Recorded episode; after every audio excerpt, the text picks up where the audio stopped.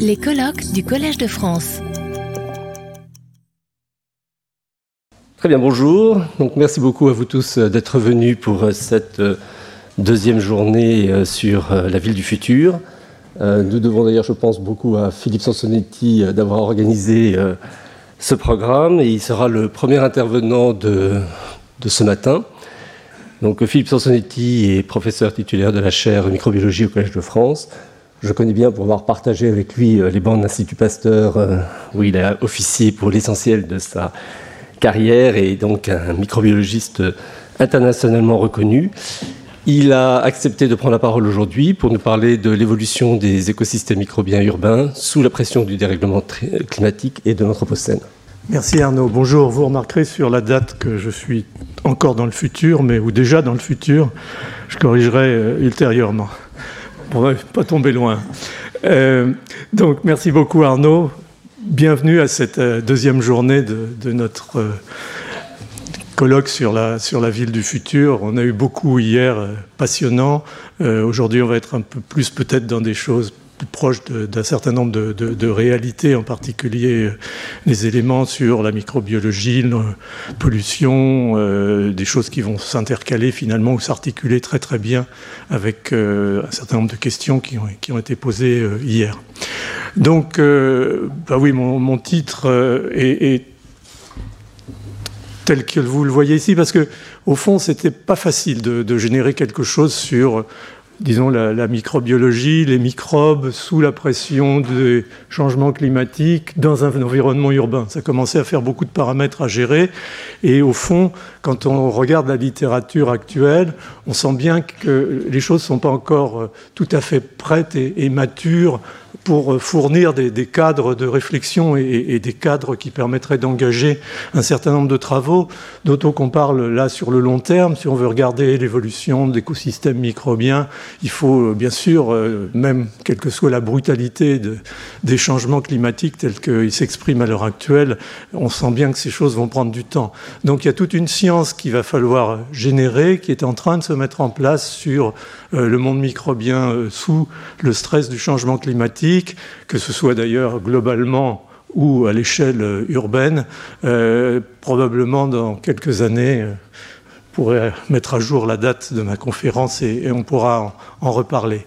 Mais au fond, quand j'ai commencé à réfléchir pour cette conférence, je me suis dit, j'ai failli l'appeler le monde du silence. mais après trois ans de Arnaud, hein, après trois ans de, de, Covid, ça aurait été un petit peu osé. Mais la raison était la suivante, c'est qu'au fond, on est, quand on regarde en termes bruts de biomasse, euh, le monde microbien par rapport à l'ensemble du vivant de la planète, si on met ensemble les bactéries, à stricto sensu, mais aussi euh, les archées, un autre arbre de la vie, euh, les eucaryotes monocellulaires, les amibes, les protistes, les virus, c'est rien du tout, les virus, il y en a beaucoup, mais c'est tout petit, et ça a une, vraiment un volume très, très faible. On, s'aperçoit qu'en termes de biomasse, le, monde microbien, il est à 16% euh, de l'ensemble de la biomasse de la planète, et vous avez euh, des chiffres euh, tels qu'ils sont affichés ici. Donc c'est quelque chose de minoritaire, bien entendu. Sauf que si vous le regardez sous l'angle de la diversité des espèces, c'est 95% de la diversité des espèces sur la planète. Donc il y a quelque chose, il y a, un paradoxe ici qui est, important à prendre en considération en termes d'évolution. Les microbes, ils sont sur la planète depuis 3 milliards d'années. Nous, on y est depuis 300 000 ans. Donc les microbes ont eu beaucoup plus de temps, si je puis dire, à évoluer. Certes, ils vont être sensibles à ces changements climatiques tels que nous les connaissons aujourd'hui. Euh, c'est aussi parce que c'est pas un microbe, c'est des sociétés de microbes. Il n'y a pas de microbes qui vivent en isolement. Ce sont des écosystèmes globaux, complexes, adaptés bien entendu à différentes situations écologiques. Euh, mais tout ça, finalement, dans le narratif écologique quotidien, on n'en entend pas parler. C'est pour ça que, au fond, euh, j'aurais bien aimé appeler tout ça le, monde du silence. Ces microbes, ils en ont vu d'autres dans ces 3 milliards d'années. Ils ont vu des périodes de glaciation, ils ont vu des périodes de chaleur bien supérieures à celles qu'on éprouve à l'heure actuelle. Ils sont toujours là. Donc, euh, de façon disons, égoïste, vu du côté du microbe. On m'a souvent dit dans ma carrière que je pensais comme un microbe. Je ne sais pas si c'était euh, un compliment, je ne pense pas. Mais euh, vu de leur côté, ils sont équipés. En fait, les microbes, du fait de leur diversité extraordinaire, du fait euh, d'une propriété particulière que nous, organismes eucaryotes complexes, n'avons pas, qui est la possibilité de transfert horizontal, c'est-à-dire qu'ils sont capables de se passer de l'un à l'autre, pas toujours quelle que soit leur espèce, mais tout de même capables de se transmettre du matériel génétique, ça leur donne un élément supplémentaire d'adaptation, d'adaptabilité, de fitness, comme on dit généralement, euh, qui probablement a expliqué leur capacité de passer à travers l'ensemble de ces désastres qui ont pu frapper à un moment ou à un autre la planète et à quelles d'autres espèces euh, les dinosaures par exemple, n'ont pas euh, réussi euh, à, résister. Et si Darwin avait connu un peu plus euh, les microbes, peut-être il aurait mis quelques altérations, quelques bémols, quelques dièses à sa théorie de l'évolution, mais probablement pas tant que ça, sauf quand même à cette capacité d'accélération de l'évolution qu'ont les microbes du fait de ce transfert horizontal. Donc ça, c'est un, élément quand même à prendre en considération. Ce monde microbien, il est finalement relativement méconnu et euh, c'est dommage parce que d'abord, il vaut d'être connu, et intéressant dans sa complexité, mais surtout, et c'est ça l'élément qui est relativement euh, ignoré, en tout cas, comme je disais, dans ce narratif écologique actuel, euh, qui est ignoré dans les schémas où on nous montre euh, l'évolution de la planète euh, sous les stress euh, des changements climatiques, on, voit rarement apparaître le, peuple microbien. Et pourtant, il est essentiel. Les, microbes, les écosystèmes microbiens sont essentiels à un certain nombre de cycles essentiels pour la planète, comme le cycle du carbone, du CO2, le cycle du méthane, le cycle de l'azote, ce sont des éléments qui sont vitaux pour notre planète et soit directement, soit indirectement par le biais des symbioses végétales, les microbes, que ce soit donc directement par les cyanobactéries ou indirectement par toute la rhizosphère qui entretient euh, une croissance harmonieuse du monde végétal, par exemple, euh, tout ça va de pair. Et si on commence à interroger effectivement euh, l'évolution de la planète sous l'angle de cette symbiose entre le monde microbien et le reste du vivant, qu'il soit végétal ou animal, on s'aperçoit bien que ces changements issus des changements climatiques vont pouvoir affecter l'ensemble du dispositif. Et, c'est ça, au fond, qu'on appelle actuellement euh, le, concept de une santé, One Health. C'est-à-dire qu'on est nous-mêmes, en tant qu'êtres humains, les microbes eux-mêmes en tant qu'ils sont, le monde végétal, dans un monde global en interaction, on partage le même écosystème, et lorsqu'un écosystème souffre, les autres écosystèmes souffrent, et, ainsi de suite. Et on le sait par exemple, et on y reviendra très peu sur euh, l'aspect euh, humain, ou je dirais anthropocentrique de la situation. Vous savez tous qu'on est habité par un microbiote avec euh, des milliers d'espèces différentes, en particulier dans notre intestin, et que ce microbiote, c'est euh, quelque part un, censeur, un intégrateur et un effecteur d'un certain nombre d'éléments environnementaux qui vont amener à euh, des déséquilibres et que ces déséquilibres peuvent se manifester sous forme de maladies, soit directement, soit en interaction avec, avec d'autres facteurs à la fois environnementaux, génétiques ou, ou de comportement. Au fond, une des difficultés qu'on a quand on commence à raisonner autour de ça, c'est euh, on ne peut pas raisonner simplement en matière d'interface entre le monde microbien et, l'homme, résumons-le à ça pour l'instant, euh, simplement en, se disant euh, on a donc cette population microbienne, on a, on a cette, cette hôte, et puis on a, par exemple, le changement climatique. En fait, la modification de, cette interface qui est en train de se produire et de s'accélérer euh, à l'occasion de changements auxquels on, assiste, c'est plus, et c'était la raison pour laquelle j'avais parlé d'anthropocène, une espèce d'intersection entre l'impact des aspects strictement climatique, en particulier du réchauffement, et puis l'impact des changements comportementaux très rapides qui sont apparus au XXe siècle avec la modernité, le mode de vie, euh, le différence de mode d'alimentation, euh, les médicaments. Il y a tout un tas d'éléments qui sont venus interférer, et c'est pour ça que le travail est, difficile de, rapporter un certain nombre de modifications uniquement au changement climatique, parce que de façon orthogonale, on a cet aspect plus global de l'Anthropocène qui fait que mettre en place des études qui soient véritablement significatives et, complexes. Et j'y reviendrai assez rapidement, mais il est bien évident que dans tout ça, il y a besoin de science, il y a besoin de recherche. Une fois qu'on a dit ça, on n'a pas dit grand-chose parce qu'il faut vraiment concevoir les modèles, les conditions expérimentale et éventuellement euh, décliner ça sur le temps long parce que, bien entendu, certaines de ces modifications, les modifications d'équilibre, euh, sont difficiles à observer sur des temps courts. Les processus de résilience sont beaucoup plus longs euh, à se mettre en place.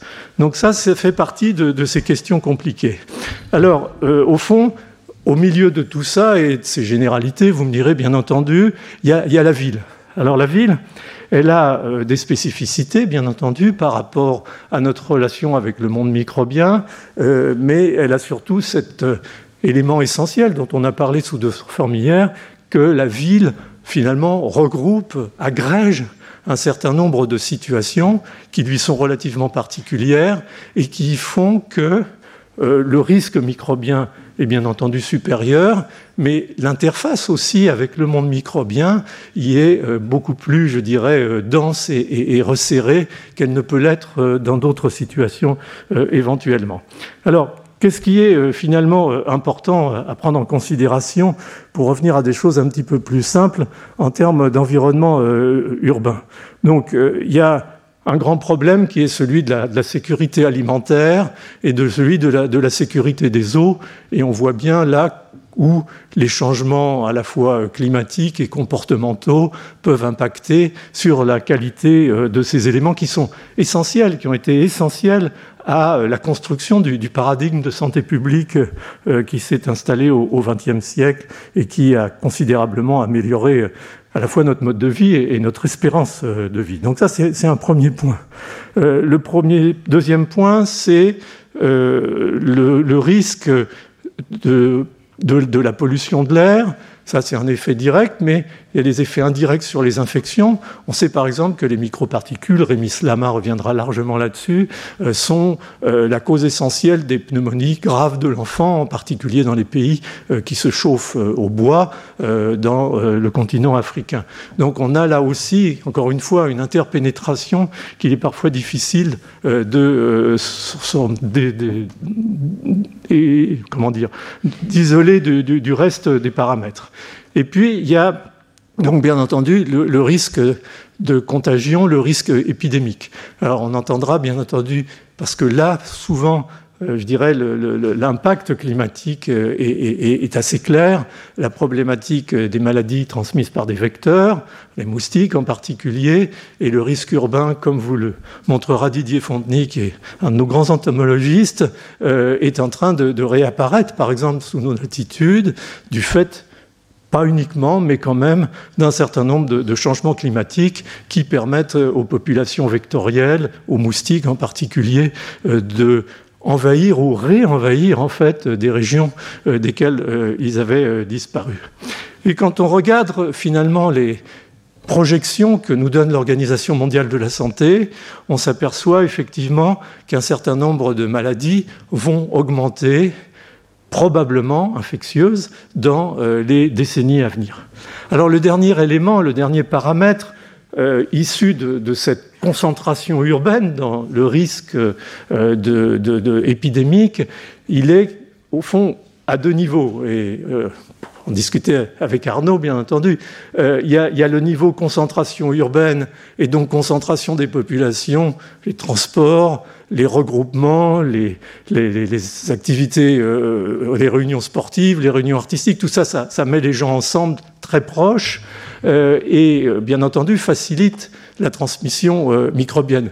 Et puis il y a un autre rôle qu'il ne faut pas oublier, pour les grandes villes en tout cas, c'est que souvent ces grandes villes, surtout occidentales, sont des hubs pour l'aviation et que en une nuit, on peut voir, on entendra par Frédéric Keck, une maladie comme le SRAS partir de Hong Kong et disséminer dans 30 pays sur la planète. Donc on, a quelque chose là, encore une fois, qui agrège les risques. Sur le plan de ces risques quand même du, disons du, changement climatique à, proprement parler, euh, on voit clairement l'impact que ça va avoir sur les, maladies entériques, par exemple, sur les maladies diarrhéiques et pas uniquement euh, dans les pays euh, du Sud. les projections, par exemple, sur les, les salmonelloses, qui sont des salmonelloses non typhoïdiques. La salmonelle, c'est un microbe intéressant parce que quelque part, il, est un peu un, résumé du cycle que peut avoir un microbe avant d'arriver chez l'homme. Et il est tout à fait témoin en particulier de la santé animale. Donc on voit bien que le risque de salmonelle, avec l'accroissement thermique qui va permettre aux bactéries de croître plus facilement, avec euh, les pluies qui vont permettre aux micro-organismes de se disséminer plus facilement, et avec finalement euh, cette notion de fragilisation des espèces. Les animaux sont plus fragiles, donc plus facilement malades. Cette euh, micro-organisme, cette salmonelle va augmenter, et tout le monde le prédit dans les décennies à venir, et on dit généralement que d'ici 2030, on aura 10% de plus de ce type d'infection. Une autre maladie qui pourrait penser être une maladie du passé qui va euh, ressurgir très probablement, qui est déjà en train de ressurgir, c'est le choléra.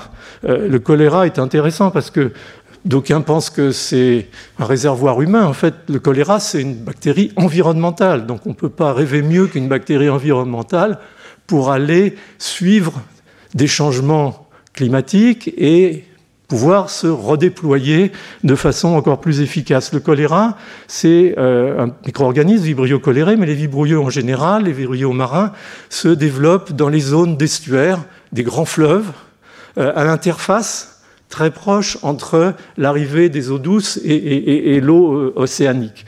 Ça, c'est un premier paramètre. Le deuxième paramètre, c'est des concentrations salines. Il ne faut pas qu'il y ait trop de sel. Donc, le mélange de cette eau douce et de cette eau salée amène aux conditions idéales.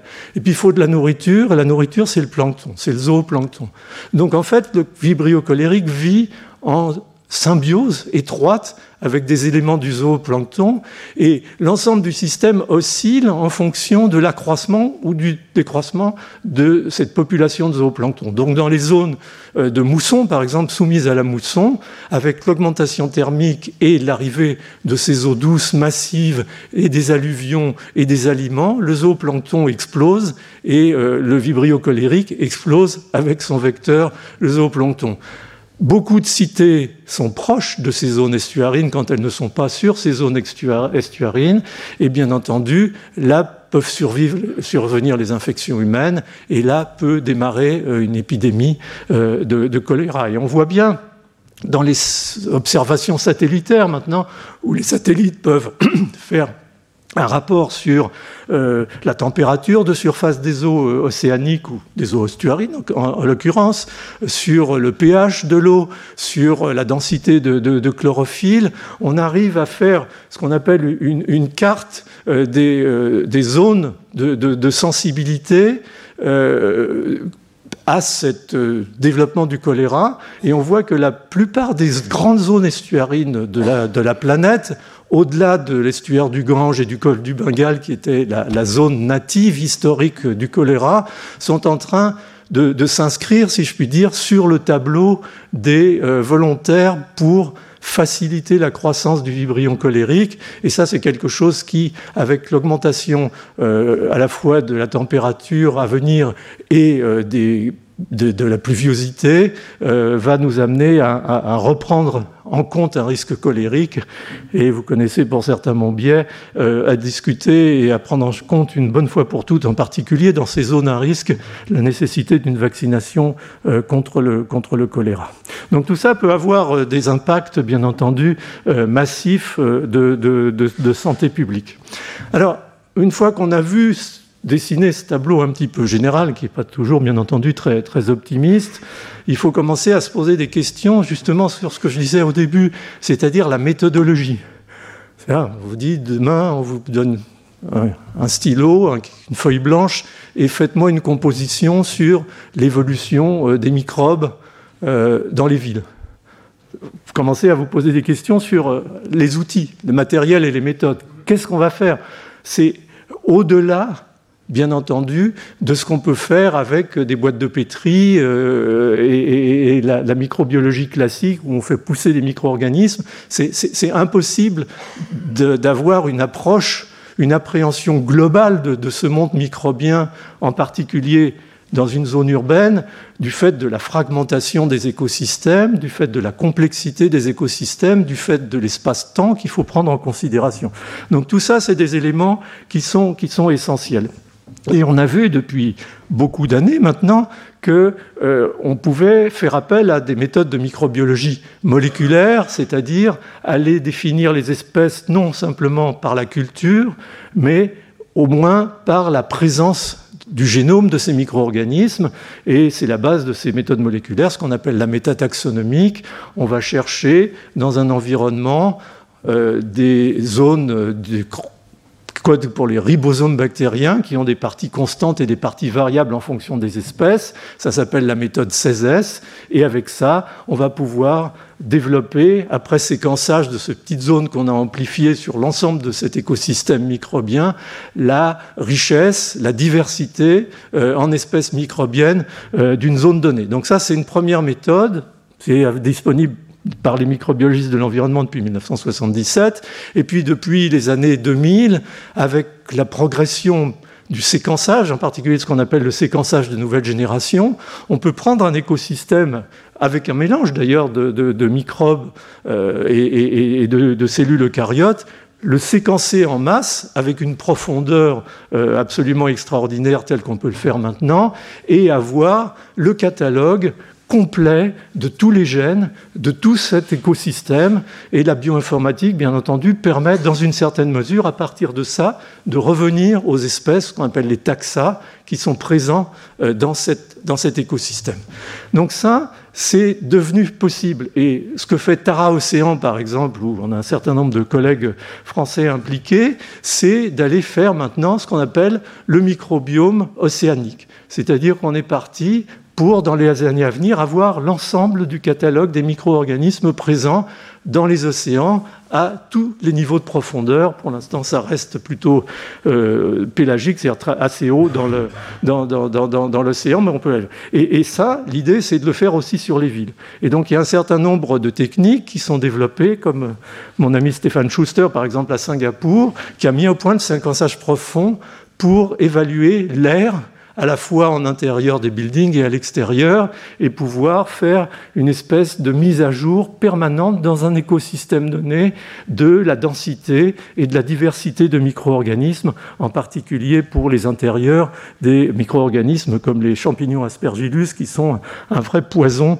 euh, dans la mesure où ils se développent très très bien, en particulier dans les doubles plafonds des immeubles. Il y a toute une interface entre la microbiologie et, euh, disons, l'architecture euh, urbaine qui est et va se développer. Alors le problème, c'est que souvent, on est sur des échantillons qu'on appelle à très faible biomasse, et on se retrouve dans une situation où il y a beaucoup de risques de biais, euh, d'artifices, d'artefacts, euh, dans la mesure où, dans les systèmes qu'on utilise, dans ces kits de biologie moléculaire pour préparer les échantillons, il peut y avoir des traces de contamination et on amplifie des contaminants et on se trouve dans une situation très complexe à gérer. Donc il faut avoir un esprit critique et des méthodes de bioinformatique extrêmement pointues pour s'assurer que ce qu'on regarde est bien ou ce qu'on obtient est bien ce qu'on euh, voulait avoir dans un échantillon. Alors il y a quelques exemples maintenant où on a développé ces approches globales pour euh, évaluer un microbiote euh, urbain. Il y a un travail très récent qui est paru dans Cell, qui a porté sur 60 villes différentes et qui a montré qu'effectivement, en fonction de l'attitude, en fonction de la proximité euh, marine, en fonction d'un certain nombre de paramètres, il y avait un certain cœur microbien qui signait un peu l'identité de ces cités, les échantillons étant pris à des endroits variables où se retrouvaient les populations, par exemple des choses aussi triviales que les bars euh, dans le métro qu'on peut prélever et, voir ce qui s'y trouve. On a vu circuler dans ces travaux euh, des gènes de résistance aux antibiotiques. On a vu des nouvelles bactéries. On a vu des nouvelles espèces virales. Donc il y a toute une, faune, si je puis dire, microbienne euh, que l'on ne voit pas, encore une fois, ce, monde du silence, et, qui pourtant traduit la, la vie de la cité et quelque part l'identité de la cité. Travaux en Chine, beaucoup, parce que euh, les canicules en Chine sont, vraiment euh, extrêmement violentes. Pas qu'en Chine, mais il y a souvent le, matériel est là. Euh, la Chine s'est beaucoup équipée en séquençage pour faire du métaséquençage. Et un travaux récents montrent qu'après une canicule, l'air change dans sa composition microbienne de façon assez spectaculaire au profit de ce qu'on appelle les firmicutes, c'est-à-dire des bactéries à gram positif, souvent des bactéries sporulentes vous savez que la sporulation, c'est un moyen de défense. Et donc, on, sélectionne, au fond, par ces événements climatiques brutaux, euh, des bactéries qui ont tendance à pouvoir se protéger, sporuler, et de ce fait, on se retrouve dans une situation de switch, de balance vers d'autres populations microbiennes. Quelle va en être la signification sur le plan de la santé? On en est encore loin. On peut faire aussi une veille à l'émergence. Euh, au Kenya, à Nairobi, euh, il y a un projet en cours sur plusieurs années qui consiste à prélever dans l'intestin humain, à prélever euh, chez les animaux domestiques et à prélever chez les oiseaux sauvages des échantillons régulièrement, de les métaséquencer et de voir l'évolution de ces populations microbiennes et, l'intrication de ces populations microbiennes. Et on voit que ces échanges microbiens entre hommes, animaux domestiques, animaux sauvages, en tout cas les oiseaux, structurent relativement la nature et, la stabilité de, ces populations microbiennes. Donc on peut imaginer qu'à terme, ces méthodes deviennent aussi des méthodes de veille assez sensibles à sinon l'existence d'une émergence à venir, au moins le risque euh, d'une émergence à venir.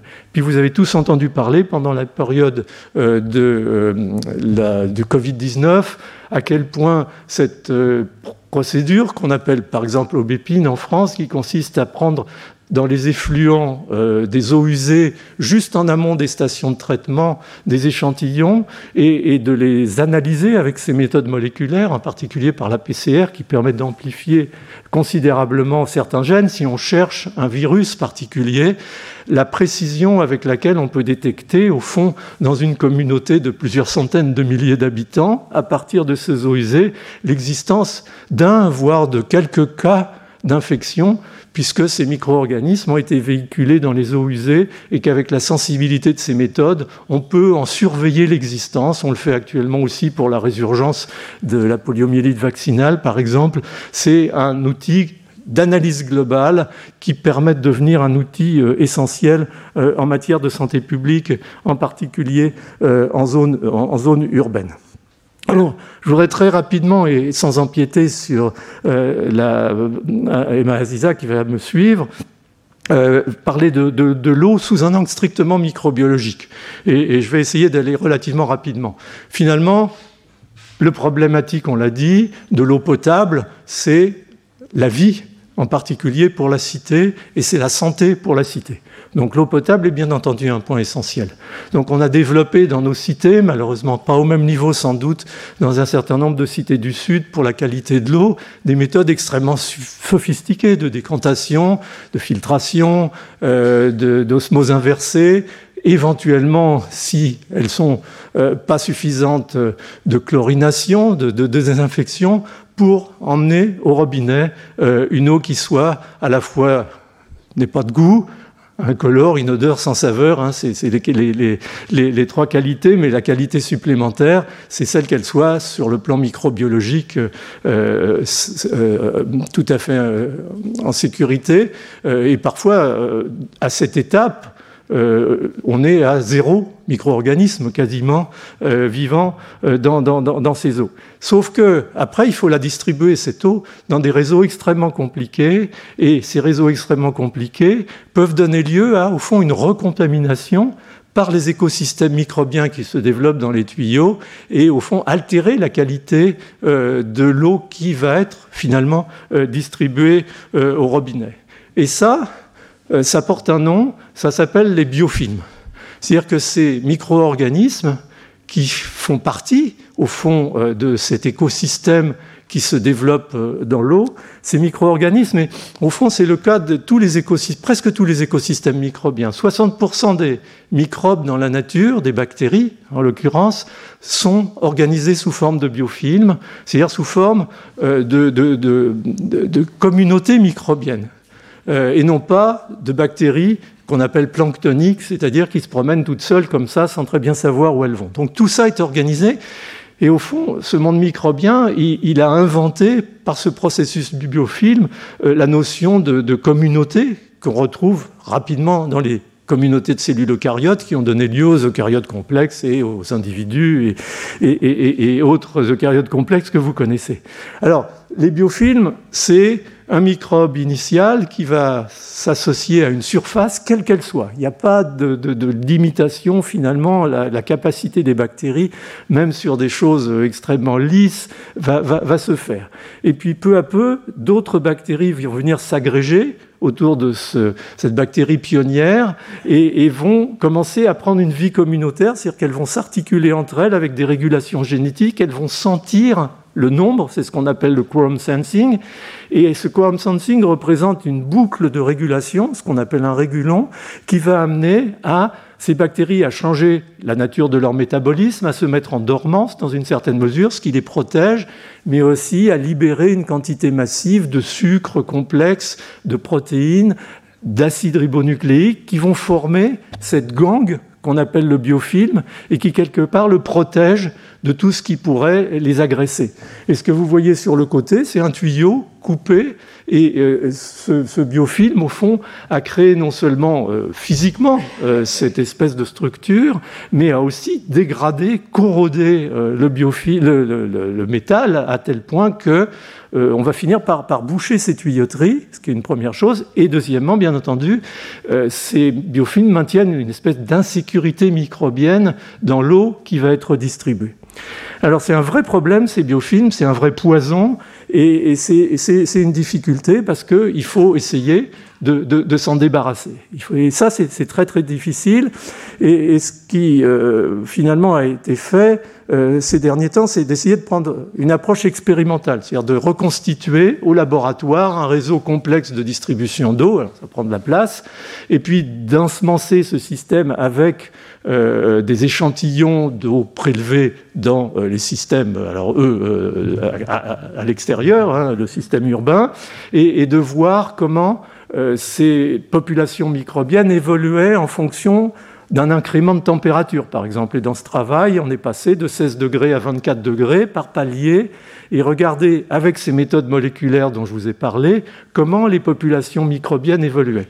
Alors, il y a des populations bactériennes très particulières dans, ces systèmes hydriques, en particulier des flavobactéries, mais il y a au fond beaucoup de choses. Il y a des bactéries, il y a euh, des champignons, il y a... Euh, bon, encore une fois, le biofilm, ce n'est pas un seul micro-organisme, c'est une communauté extrêmement complexe qui se protège euh, mutuellement. Et, donc, on voit très très bien qu'avec l'incrément température et, le temps, les populations se modifient considérablement et qu'on voit effectivement augmenter certaines populations microbiennes comme les flavobactéries, qui ne sont pas pathogènes naturellement, mais qui peuvent le devenir par exemple chez des gens immunodéprimés. Donc on a un vrai problème de sécurité hydrique à ce niveau-là. Très difficile de se débarrasser euh, euh, des, des, biofilms, euh, parce que vous avez vu la structuration que ça, ça, représente. Alors il y, a plusieurs, il y a deux méthodes en fait. Il y a ce qu'on appelle le flushing, c'est-à-dire de, de passer de l'eau à haute pression. Dans certains circuits relativement limités, on peut le faire avec de l'eau très chaude, mais vous voyez bien qu'à l'échelle d'une ville, c'est pas possible parce qu'on va avoir des accidents dramatiques. Donc, euh, c'est simplement cette augmentation de pression et éventuellement la chlorination. Et ce que montrent ces expériences, c'est que avec cet incrément de température et cette structuration avancée des biofilms, euh, le flushing et euh, la chlorination sont très insuffisants et la recherche là doit nous apporter des moyens de traiter tout ça. C'est pas en tapant dessus euh, qu'on va y arriver. Il faut absolument intelligemment réussir à trouver des méthodes de dissolution de ces biofilms. Et il commence à y avoir des avancées sur des molécules qui s'intègrent sur le biofilm, qui font éclater cette matrice, qui permettent aux bactéries d'être libérées partir dans le flot et en même temps, bien entendu, de redevenir sensibles parce qu'elles reprennent une activité métabolique normale à l'activité des antiseptiques. Donc vous voyez qu'il y a quand même un certain nombre de, de problèmes qui sont euh, à prendre en considération et qui vont à l'évidence euh, s'aggraver avec le réchauffement euh, climatique et avec le réchauffement global de l'eau, y compris de, l'eau distribuée. Alors, dernier point que je voulais voir avec vous, c'est euh, le, les constructions et, le béton. Vous savez qu'on a entendu beaucoup hier dire des choses pas toujours très gentilles, d'ailleurs, sur le béton, et j'en conviens pour ma part beaucoup aussi. le béton, c'est probablement un matériau formidable pour, pour la construction, mais il a ses fragilités surtout s'il n'est pas entretenu. Ces fragilités, elles sont physiques, le chaud, le froid, euh, l'humidité, la, sécheresse. Euh, il y a toute une combinaison qui font qu'il souffre, euh, qui peut éventuellement se fragmenter, s'émietter, s'effriter. et puis, il y a une perturbation chimique. La, protection du béton, c'est le fait que le béton a un pH très élevé. Le pH est de 10 ou de 11, du fait de sa composition. Et si ce pH diminue, ça induit une fragilité, euh, et cette fragilité, elle va être induite par la présence d'acides organiques, surtout s'il est mal entretenu.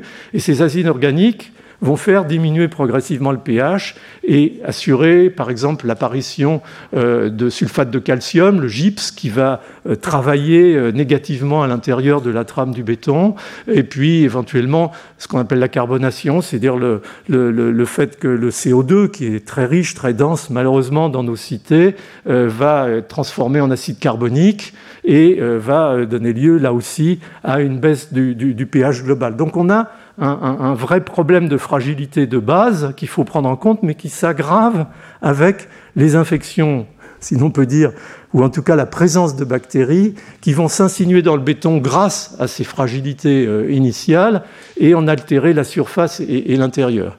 Et, ça nous rentre là dans un système qui est extrêmement euh, intéressant sur le plan microbiologique. Ça touche en particulier les constructions, euh, mais aussi les canalisations, en particulier ces grosses canalisations de béton qui assurent euh, l'arrivée des, effluents d'eau vers, les stations d'épuration.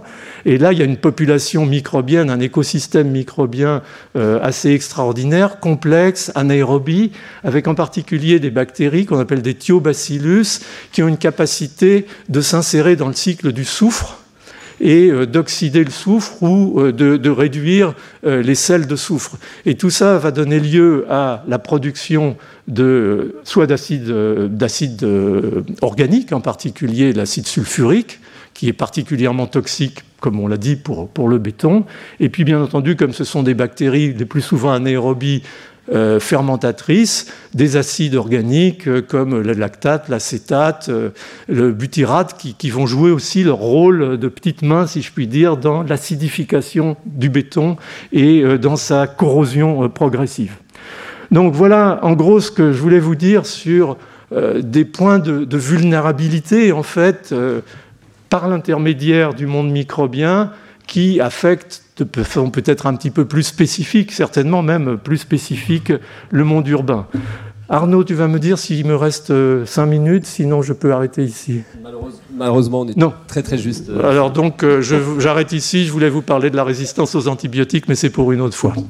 Merci. C'est un sujet. Euh, reste ici, Philippe. Retrouvez tous les contenus du Collège de France sur www.colège-2-france.fr.